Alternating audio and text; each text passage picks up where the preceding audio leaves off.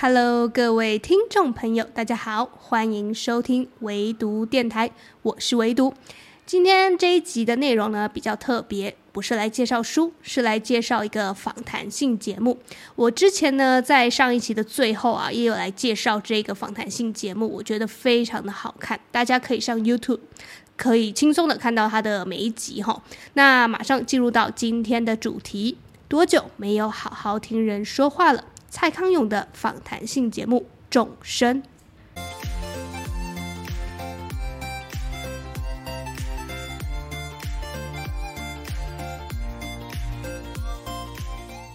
那这个众生啊，先跟大家简单介绍一下，它是一个访谈性节目。众呢就是大众的众，声呢就是声音的声。简而言之呢，就是这个节目啊会以蔡康永为主，他是一个主持人。然后呢，他是身为一个提问人，去介绍每一个他觉得很好奇的人物。总共有八集，介绍了八个人物哈。我觉得每一集都非常精彩，都非常值得我们细细去品味。那我。我基本上每一集都已经二刷了，然后每一次都有新的感触，所以就迫不及待的想要跟大家介绍这么一个宝藏的节目。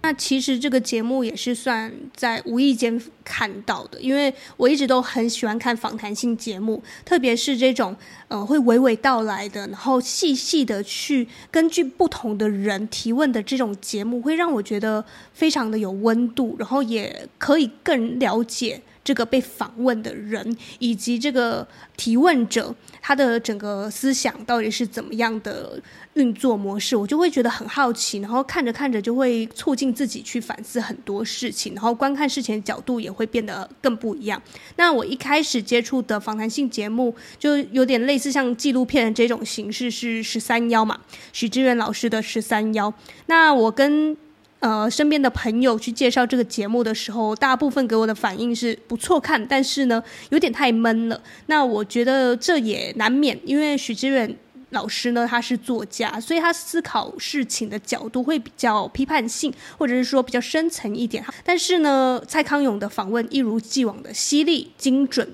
但是又平易近人，而且他整个人感觉比较不会有那么说像许知远这样子是一个学者嘛，所以他会有一种他提的问题都需要让你好好先想一下，然后你才能够回答。可是呃，蔡康永他的主持方式就是一如既往的嘛，就是像在那个康熙来了一样，就是他是很精准的，然后也很很善于用言辞去呃去。追问，或者是说去提问一些更深层的东西，这种主持方式让我觉得很舒服，而且真的可以根据不同的人，然后去追问到他们可能连受访者自己都没有想到的问题。那这让我非常的惊喜。然后我觉得好的主持人就应该是这样，他不是说像你把访纲列好了没有，然后条列式的一题一题这样问。不是，它是上一题跟下一题是绝对有衔接关系的，而且可以更进一步的，然后更让受访者感觉到是舒服的，然后这样的采访方式会让人觉得，哦，我不仅是让观众更了解这个人了，就连受访者这个人，他可能也会通过。主持人的带领之下，更了解自己，看到自己不知道的那一面。因为其实有的时候我们看一些访谈啊，呃，很多的答案都是有既定公式的嘛，就仿佛是这个受访者已经事先练习过很多遍，甚至是他都闭着眼睛都能够回答出你你想要的、你理想型的那种解答。但是蔡康永的提问，他每一个问题都是。根据这个人他反馈给他的讯息，然后再丢出去的这个问题，他没有办法去预测，或者说提前拟好大纲，就说，哎，我今天是要问你十个问题，没有办法。他其实一切的过程都是很自然而然的，因为你跟我说了什么事，然后我接续去问你什么事，这样的一问一答的方式，我觉得。更能够去了解这个人，然后也可以把话题带到了意想不到的一个结果，碰撞出不同的火花。这个是我看这个节目深深吸引我的地方。那接下来我就想要跟大家介绍我在看，看到目前为止，因为我已经看了七集了，它总共有八集嘛，然后第八集是在下礼拜会播，所以我现在看了七集之后，我来统整一下我最喜欢的三集。节目，然后介绍给大家。那第一个呢是最近刚播完的，他是去采访了一位叫做王玉恒的这个最强大脑。那这个人呢，其实你没有听过他的名字也没有关系。那他主要呢就是他从这个中国的一个节目叫做《最强大脑》里面呢，诶被大家发现的。那他为什么那么厉害？然后为什么会被大家发现呢？主要就是他上节目有一个很精彩的一个，算是。判断力跟呃专注力，它是怎么样呈现呢？就是那个时候节目会呈现一个考题，这个考题就是这节目组呢准备了五百二十杯的白开水，通通都放在统一的容器哦，就是五百二十杯哦，就水杯哦，放在桌上。然后呢，随机请一个嘉宾，他在这五百二十杯的水杯随便指一个。然后这个王玉恒呢，是从头到尾都没有看这个嘉宾，他不知道是哪一杯水。然后呢，是完全这个过程啊，嘉宾在选水杯的这个过程，他都是背对嘉宾的哦。然后他节目呢，就把他那个嘉宾选的那一杯水呢，就那一杯给他看，他不知道是几号，放在哪里，哪个位置，他就是看了那一杯水。然后这个水呢，再把它放回了原本这个五百二十个水杯的行列当中，好，现在桌面上有五百二十个水杯了，然后让王玉恒去猜是刚刚嘉宾选的那一个水杯是哪一个，你就觉得这也太折磨人，或者是说怎么会有这样的题目？就是谁会知道啊？五百二十个，乍看之下完全是一模一样的水，即便也不是乍看哦，即便你很专注的去看，你可能也觉得这就是五百二十个一模一样的水杯。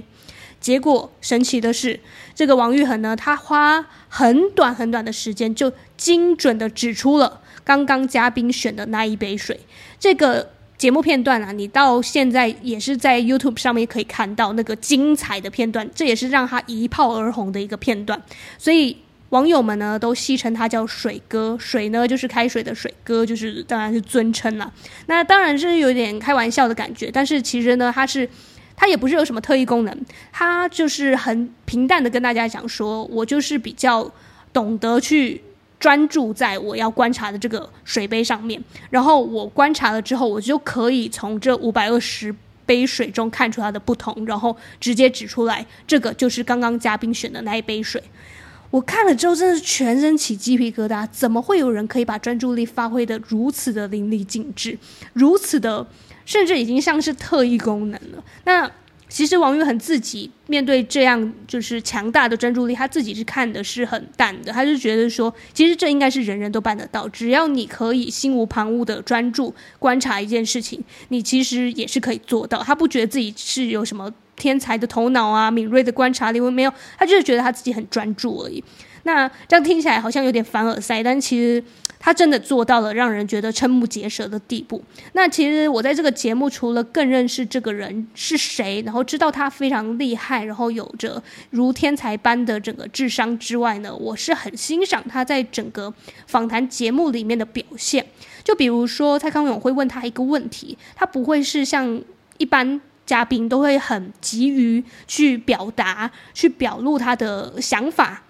这个王玉恒呢，他是会。细细的去先反复琢磨一下你所讲的意涵，然后他会慢慢想，然后慢慢的回答，不会很急于的脱口而出。因为有的时候你很急于脱口而出的时候，只是你下意识的一个反应，他可能没有真的让你去思考说这个答案是不是你真的想讲答案，或者是说这个答案真的能够代表你自己。而王玉恒他不一样，他很温文儒雅，他的谈吐、他的行为都让人觉得很稳重，他甚至很。清楚知道他自己现在讲的是什么，然后他想要做的是什么，然后所以他这样的人呢，势必他就是觉得他的整个童年呐、啊、是比较孤单的，因为想必这种天才儿童我觉得天才少年的童年世界肯定是不被他人理解。他自己也有叙述到这一段，那当他在讲述这一段的时候，我是觉得很有感触的，因为呃，通常这个社会都是会对于。跟一般人不一样的人贴上标签的，而所谓跟一般人不一样的人，就是呃，不管你是特别聪明还是特别笨，都是会被贴上标签的。那像王玉恒这种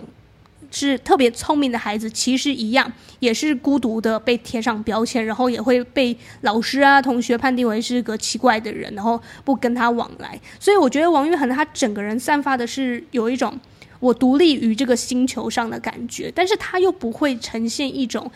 骄傲，或者是说孤傲的感觉，他是还是我们看到的正常人，只是他生活的方式，还有他的整个价值观，是你觉得诶，远远跟一般人不一样的，普罗大众是不一样。那整段的访谈，我觉得非常的精彩，是有很多思辨上的，还有价值观上的一些思考，是值得我们去好好去想一下的。就比如说，他里面有讲到，就是说他觉得人生没有走错路的地方，只是角度不一样而已。那你换一个角度的话，所谓错的可能也就是对的，对的也可能就是错的。就是你要学会用不一样的思考方式，又或者是说呢，他在里面有讲到，就说，呃，因为他很聪明嘛，所以就会有人觉得说，那你这么聪明的人，肯定是很快就可以实现财富自由了，因为你就会。各式各样的活你都可以干，各式各样领域的专业你都学得了，所以你一定是一个很很有钱的，然后而且就是不不愁吃不愁穿的。但是他自己有一个观点是说，他看到现在真的有很多人是追逐名啊利啊去做一些事情，但他发现到就是说，通常这些奔着名和利为目标去的人，最后呢，往往都没办法得到他们真正想要的。唯有你把这个过程看作是有趣的、自己喜欢的去做，你才能真正的在结果是获得了一个像是成功性的标志。所以我觉得他这个想法真的很透彻，而且确实对应回真的现实生活中，我们真的可以看到身边也是会有很多追逐名啊利啊这种事情。那往往过于追求这件事情，都会。事与愿违的，就是很难真正让你去达成你想要的。即便你真的达成了，你也不觉得自己达到了那个目标，因为你不知足嘛。你会一直奔着更大的名、更大的利去。所以，即便你拿到了众人觉得诶该有的名利了。名利丰收了，名利双收，但是你还是感受不到。你不知足的话，你永远感受不到你身边所拥有的。这个是我在看王玉恒这一集的时候，觉得非常非常有感触的部分。那这个是我第一个推荐的一集。然后，如果你有兴趣的话，可以先从这一集开始看。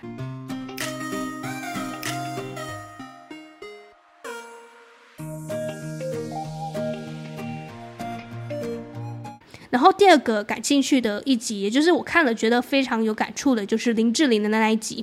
呃，我记得这一集播出的时候，其实也有上不少新闻，因为毕竟志玲姐姐已经很久没有出现在镜头面前了。那她不管是她的粉丝也好，她路人粉也好，基本上都是诶很很好奇她现在婚后的生活怎么样。那很好的是她呈现出来的，以及我们现在看到她是真的很幸福，特别是她在讲到她的家庭、她的先生、她的小孩的时候，你可以看到她的脸上都是洋溢着幸福的笑容，一如既往的非常优雅从容，这让我觉得。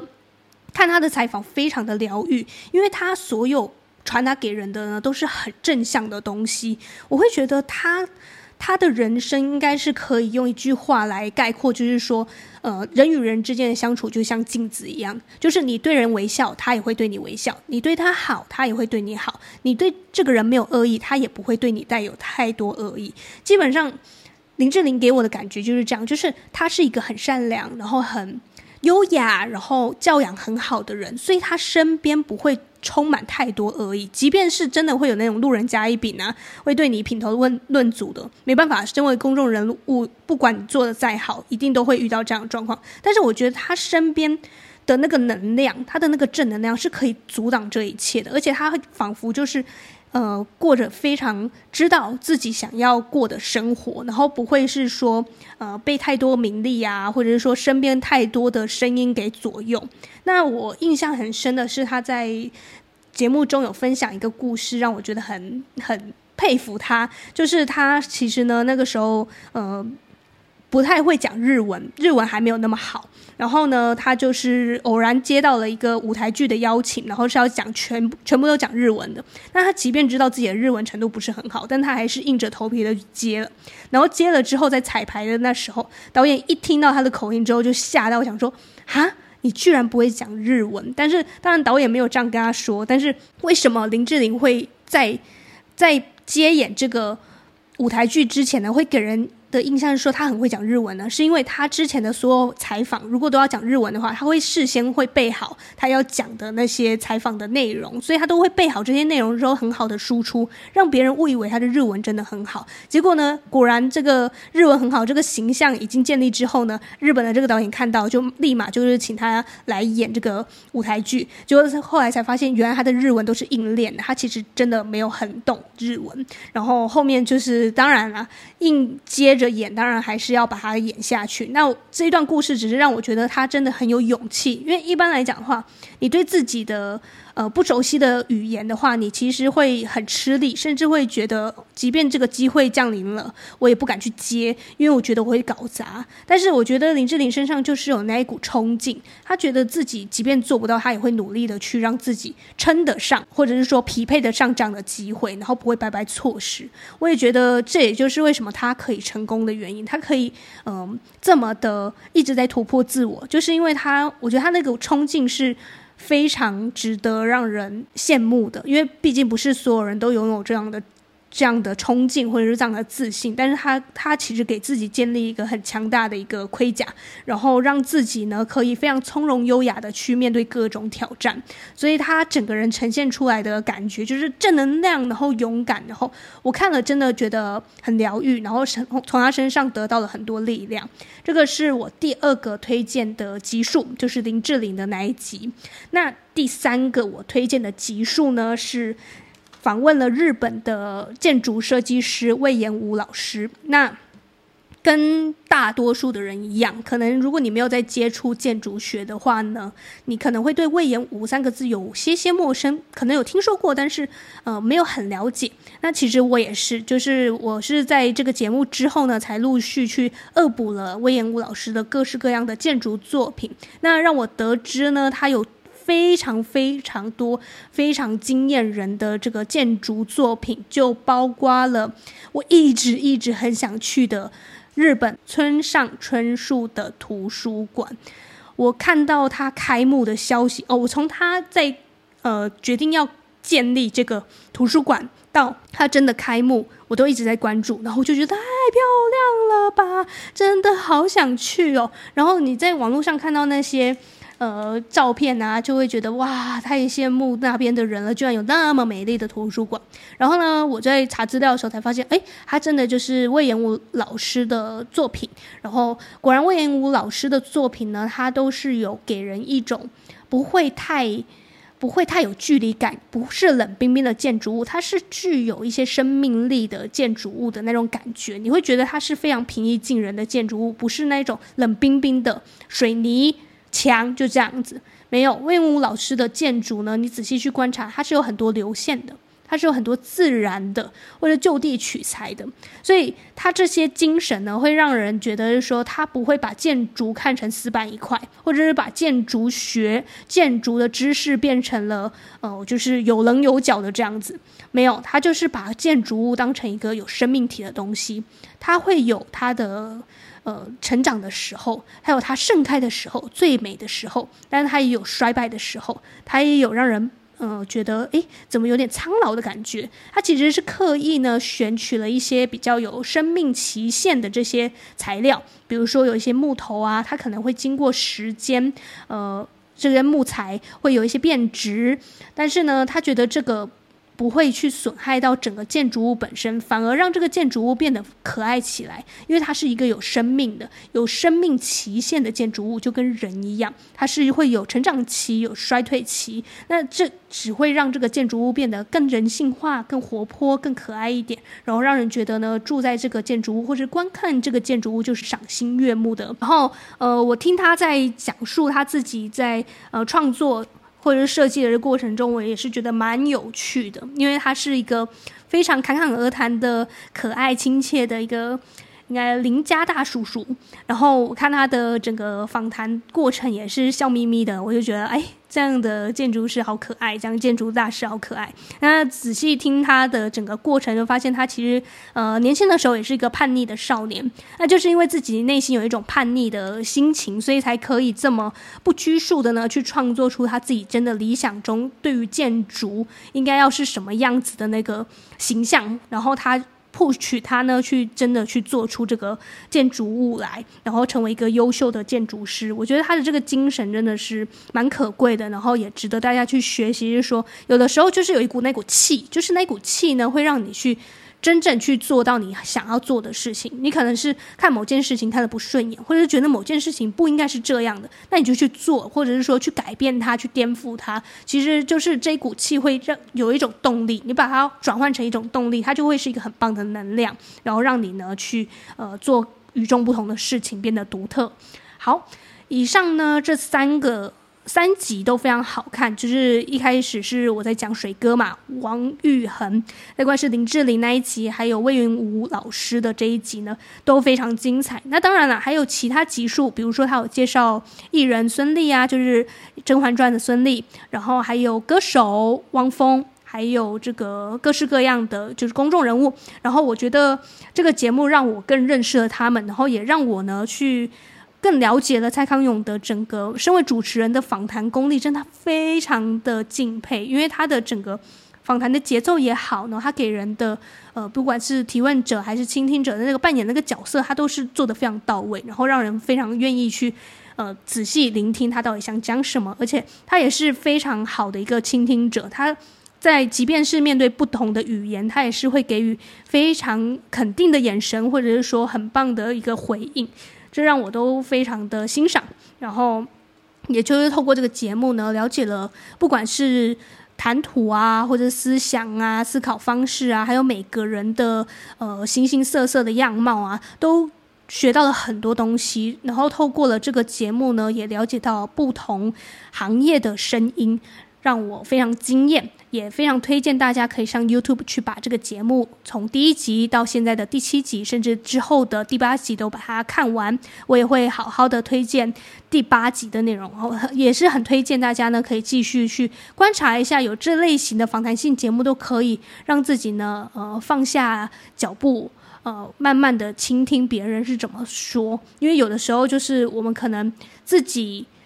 表达的太多，然后都忘了去倾听其他人是怎么想的。那这个样的节目是可以让你去有一个节奏，去好好去听一下别人是怎么说的，然后自己慢慢的去诶认识一下自己啊，认识一下他人啊，认识一下这个世界。好，以上呢就是这一期跟大家介绍众生的这个访谈性节目，希望你会喜欢。那我有说过，我的 podcast 呢是不会局限于介绍书，好的内容、好的创作，我都会希望可以介绍给大家，让大家认识到更多的创作、更多的创意、更多的好内容。希望你会喜欢这期的节目，祝福你和我一样，在漫长的时间做个聪明人。我们下周再见吧，拜拜。